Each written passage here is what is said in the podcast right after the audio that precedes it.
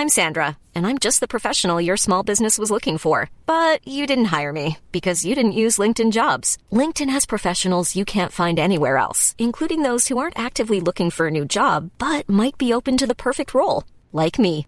In a given month, over 70% of LinkedIn users don't visit other leading job sites. So if you're not looking on LinkedIn, you'll miss out on great candidates like Sandra. Start hiring professionals like a professional. Post your free job on linkedin.com/people today.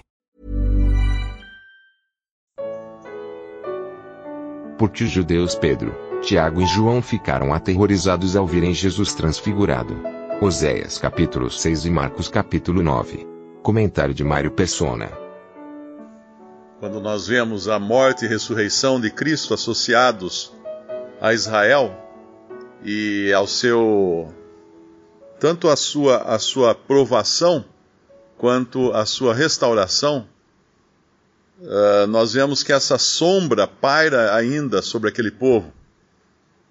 O sangue uh, seus, caia sobre a nossa cabeça, o seu sangue. Eles profetizaram contra si mesmos.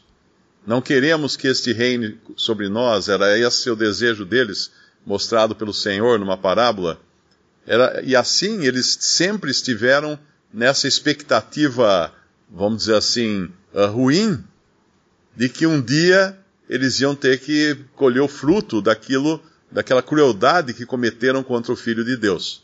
É claro que entre o povo sempre existiu um remanescente que aguardava o Messias vindo, mas isso antes do Senhor Jesus ter morrido e, e ressuscitado. Mas a, a, a, apreensão desse povo sempre existiu. É, é difícil para nós hoje, vivendo no, no período da graça, entendermos qual o sentimento de um judeu, principalmente de um judeu religioso. Uh, eles sempre viveram debaixo da lei, ou debaixo da ameaça da lei. Aqui, quando o Senhor fala no versículo 5, por isso os abati pelos profetas, pela palavra da minha boca os matei, e os teus juí juízos sairão como a luz, porque quero misericórdia e tal.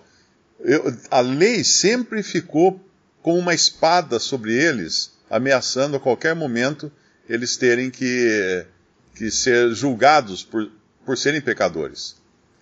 Eu estava lendo essa semana sobre a, no monte, quando o Senhor Jesus, lá em Marcos, quando o Senhor Jesus aparece transfigurado para os seus discípulos. E é interessante nós, nós pensarmos o que pode ter causado tamanha, tamanho terror naqueles discípulos. Eles veem, eles veem uh, Jesus, Moisés e Elias no monte, e aí Jesus, o Senhor Jesus, aparece resplandecendo para eles. E eles então ficam, Pedro não sabe o que fazer, ele quer, ele quer elevar o Senhor à posição de Moisés e de Elias, que eram considerados grandes profetas de Israel, mas era o contrário, porque tanto é que Deus faz desaparecer os dois e fica só só o Senhor Jesus transfigurado diante deles. Por que eles teriam ficado tão aterrorizados, como fala lá em, Marcos, capítulo 9, Podemos até abrir lá. 9, versículo 6, quando Pedro fala aquilo de fazer três cabanas, uma para cada um, uh, depois, versículo 6 explica: Pois não sabia o que dizia, porque estavam assombrados. Uma outra versão, a versão do Darby fala cheios de, ter, de medo, e a atualizada fala aterrados, aterrorizados. Essa era a condição deles ali. Por quê? Porque eles sempre viveram debaixo da pressão de que havia lei e a lei era cruel para com eles. É só pensar quando foi a última vez na história de Israel que um homem, depois de subir num monte e ter um contato com Deus, apareceu com seu rosto resplandecente. Eles sabiam qual era. Era Moisés. Quando nós vamos lá em Êxodo capítulo 32, nós encontramos esse Moisés descendo do monte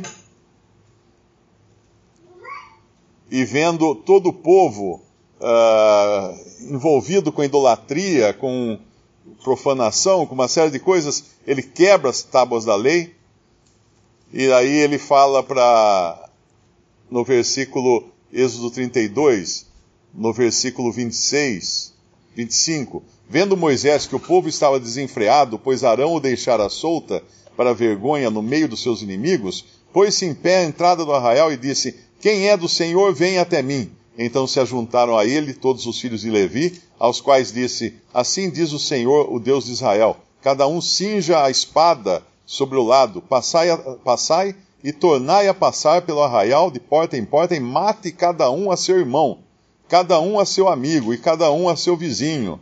E fizeram os filhos de Levi, segundo a palavra de Moisés, e caíram do povo naquele dia uns três mil homens. Agora imagina Pedro olhando para Jesus transfigurado, resplandecente diante dele, num monte, lembrando desta cena quando a próxima, o, o próximo evento de, desse processo de o monte, uh, Deus falando com, com um homem no monte, e veio o que? Veio matança, veio, veio uma, uma matança de 3 mil pessoas. Só podiam estar aterrorizados aqueles discípulos diante de, do, do que poderia acontecer.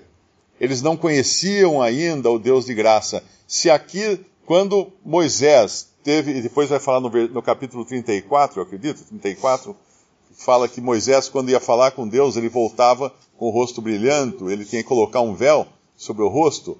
Quando, quando lá em, em Marcos 9, nós vemos a mesma cena do Senhor Jesus resplandecendo, no versículo, no versículo 7, fala assim, em Marcos 9: A seguir veio uma nuvem que os envolveu, e dela uma voz dizia: Este é o meu filho amado, a ele ouvi. E de relance, olhando ao redor, a ninguém mais viram, senão a Jesus. E não acontece nada com eles aqui. E não acontece nada, ninguém é morto nessa hora aqui.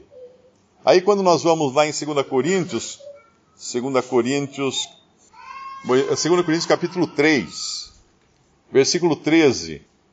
Não somos como Moisés, que punha véu sobre a face para que os filhos de Israel não atentassem na terminação do que se desvanecia. E aí, mais, mais à frente, o qual nos habilitou para sermos ministros de uma nova aliança, não da letra, mas do Espírito, porque a letra mata, mas o Espírito vivifica. E se o ministério da morte gravado com letras em pedras, se revestiu de glória a ponto de os filhos de Israel não poderem fitar a face de Moisés por causa da glória do seu rosto, ainda que desvanecente, como não será de maior glória o ministério do Espírito? E aí isso remete àquela cena lá em Êxodo, quando Moisés desce do monte, o, o rosto resplandece, pessoas são mortas, mas agora nós vemos no versículo 17 aqui de, de 2 Coríntios 3,13, Ora, o Senhor é Espírito, e onde está o Espírito do Senhor, aí há liberdade. E todos nós, com o rosto desvendado, contemplando como por espelho a glória do Senhor, somos transformados de glória em glória na sua própria imagem, como pelo Senhor o Espírito. Que mudança de tratamento teve Jeová em relação ao Antigo Testamento, agora com esses discípulos ali nos Evangelhos e mais ainda depois com a igreja. Então, quando nós vamos lá em, Oséias, nós encontramos um povo debaixo da lei ainda, uh, dizendo assim: Ele nos despedaçou e nos sarará, fez a ferida e a ligará. E agora remetendo a essa restauração que um dia vai acontecer com eles, depois de serem provados por dois dias, talvez dois anos de provas que eles passarão na grande tribulação, e no terceiro dia sendo restaurados então a comunhão do Senhor, quando o Senhor vem ressuscitado agora para tratá-los com compaixão, não tratá-los uh, com dureza, como era no Antigo Testamento e a, e a lei exigia isso. E, e, ele quer, ele já, ele, ele fala até aqui no versículo 6, misericórdia quero, não sacrifício, e o conhecimento de Deus mais do que uh, holocaustos, mas eles transgrediram a aliança com, com Adão, eles se, como Adão, eles se portaram alevosamente contra mim. Quando Adão, a Adão foi dado a, a administrar a criação de Deus.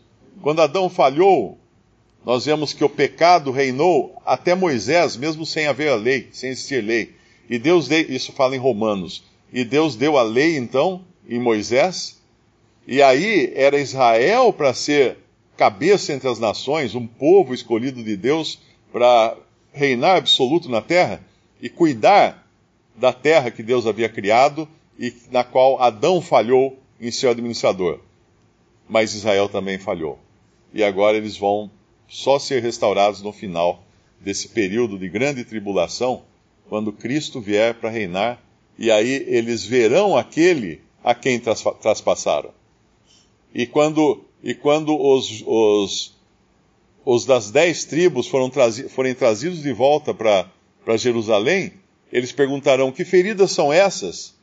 E o Senhor responderá: Essas são as feridas com as quais eu fui ferido na casa dos meus amigos, que eram Judá e Benjamim, que foi, foram as duas tribos diretamente responsáveis pela, pela crucificação do Senhor Jesus. Visite respondi.com.br. Visite também 3minutos.net.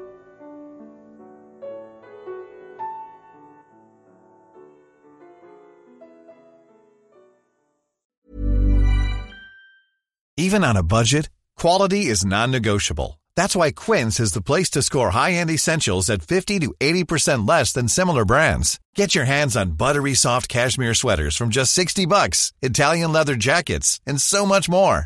And the best part about Quince, they exclusively partner with factories committed to safe, ethical, and responsible manufacturing. Elevate your style without the elevated price tag with Quince. Go to quince.com slash upgrade for free shipping and 365-day returns.